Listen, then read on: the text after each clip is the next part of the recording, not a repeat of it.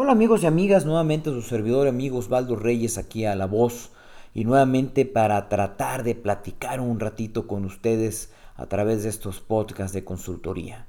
La consultoría de negocios podríamos hablar, es el tema muy fuerte que se da en todas las empresas, sobre todo en los mandos altos, en la dirección de empresas, las gerencias, todo lo que son los líderes de la empresa, de las organizaciones, puesto que de, la mano de ellos es donde crecen las empresas y es donde principalmente se dan los consultores internos, que muchas de las veces, déjeme decirle y compartírselo, me encuentro yo con gente muy capaz, muy hábil, muy eh, receptiva para algunos cambios, pero a veces en el escalafón, ya cuando uno va eh, rascando, cuando uno va haciendo ese hoyo hacia lo interno, hacia, lo, hacia las bases de la empresa, es donde se encuentra en algunas circunstancias donde la resistencia al cambio es sumamente difícil.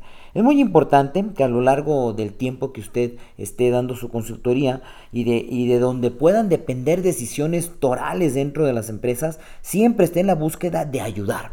Un principio básico de un consultor, de un coaching, es ayudar. Si usted no ayuda, pues entonces la empresa no va a sobrevivir. Si usted no propone, pues entonces la empresa no va a poder corregir todos esos errores, toda esa serie de problemas que se van presentando en la vida diaria y ante las diversas situaciones que se vaya enfrentando el consultor dentro de las empresas que preste sus servicios de consultoría.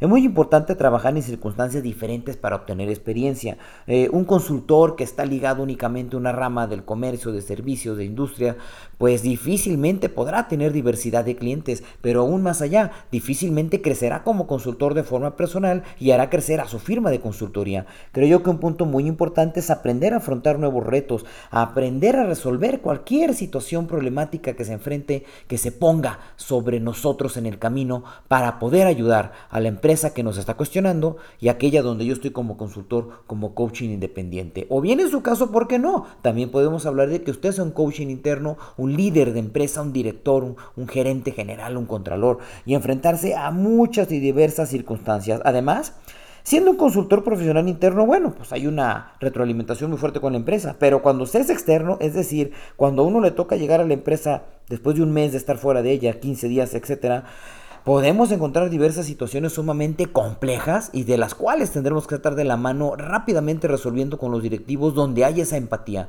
Con aquellos donde no haya una empatía tan fuerte, pues difícilmente podremos resolver las cosas como esperemos o como las querramos llevar a buen término. Les recuerdo que nuestros sitios web alta altaplaneacionfiscal.com y apf.com estamos a su disposición, así como en apf.mx. Para nosotros es un honor servirle. Hasta la próxima.